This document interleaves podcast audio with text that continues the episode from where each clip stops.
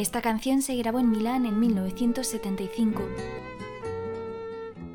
La letra habla de la vida de las personas forzadas al exilio, de la clandestinidad que supuso la lucha contra el franquismo, una clandestinidad que tiene mucho que ver con la historia de su autor. El cantautor antifranquista militaba en el Frente Revolucionario Antifascista y Patriótico, del que fue responsable en Valencia y después Madrid, de la propaganda que la organización imprimía y difundía de forma clandestina. A mediados del 74 lo acusan de pertenencia a banda criminal y deja de cantar en público. Se esconde en Madrid y más tarde se exilia a Alemania, desde donde continúa su lucha contra el régimen vinculada al FRAP, aunque no lo hace como Bernardo Fuster, su verdadero nombre. Cuando hay una exposición que se hace en la Biblioteca Nacional eh, sobre la, la historia de los cantautores en España, y entonces hay un capítulo en esa exposición que es Cantautores en el exilio. Y ahí aparecen los dos discos que grabé con Pedro Faura. El que monta la exposición, que se llama Fernando Lucini, me pide, dice, oye, ¿puedo decir quién eras? Digo, sí, sí, no hay ningún problema. Y entonces aparece por primera vez que era yo, eh, Pedro Faura era yo. Eso fue hace... ¿Qué año fue? Pues, joder, es decir, en el 90, 89. En el 89. Sí, o Es sea, hasta entonces cuando no... hasta entonces públicamente no lo había dicho. Tampoco... mm, Bernardo Fuster regresa a España en 1976, aunque desvinculado del FRAP desde julio de ese mismo año, cuando el Frente plantea una nueva línea de fuego.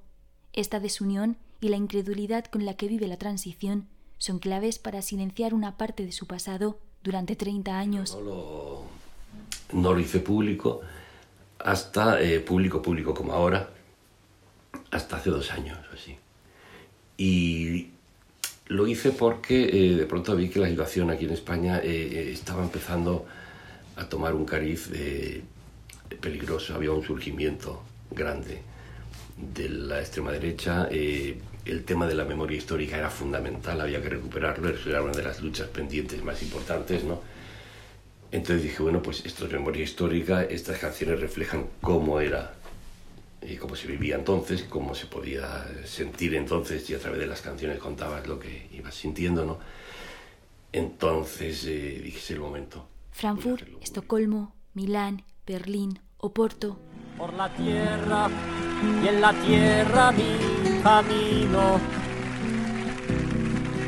junto al hombre que en su muerte aún está vivo. Las canciones de Pedro Faura eran himnos de la resistencia antifranquista y se coreaban en las grandes ciudades europeas, también fuera de ellas. Bueno, como anécdota, sí, me acuerdo que eh, antes de que se hiciese público, pues cuando hablabas con alguien así de, del- de la época de, de París y el exilio y Berlín, me preguntaron a alguien si, si alguna vez había visto a Pedro Faura, alguna actuación.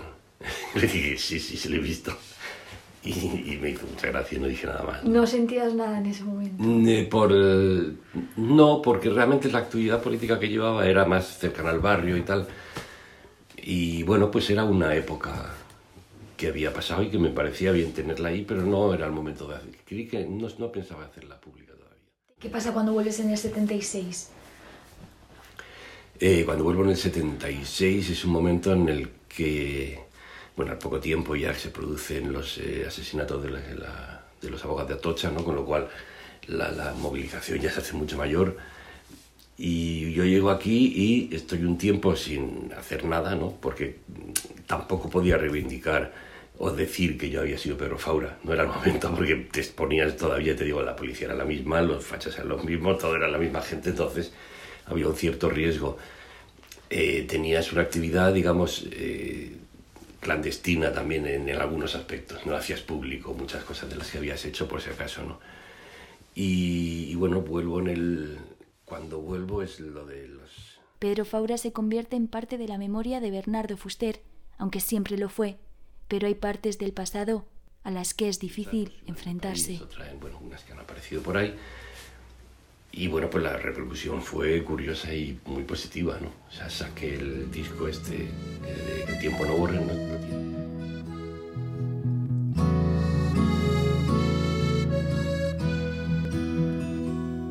Asolado por la sombra de un mal sueño Hoy denuncio a esos dueños del pasado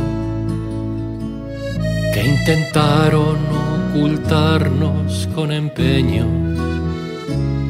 las miserias de un tiempo encadenado.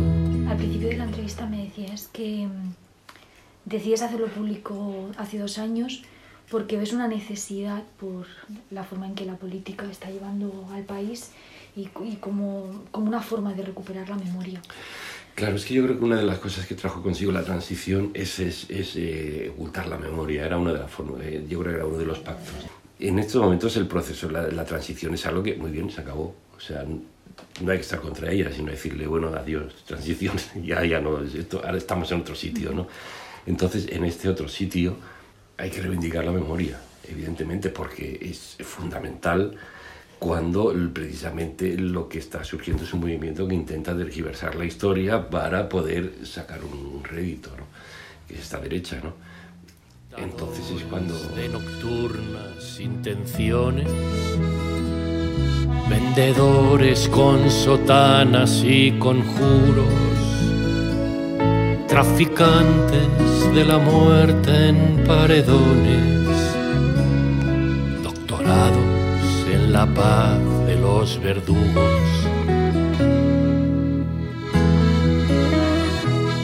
Empeñados en hacernos obedientes, defensores de las cruces y el silencio, asesinos con pelaje de inocentes, traficantes en los mares del desprecio que los nombres que borraron de la historia y hoy se ocultan en cunetas y en caminos.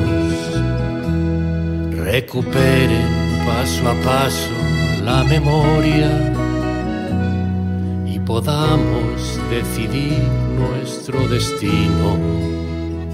Recuperen paso a paso la memoria y podamos decidir nuestro destino.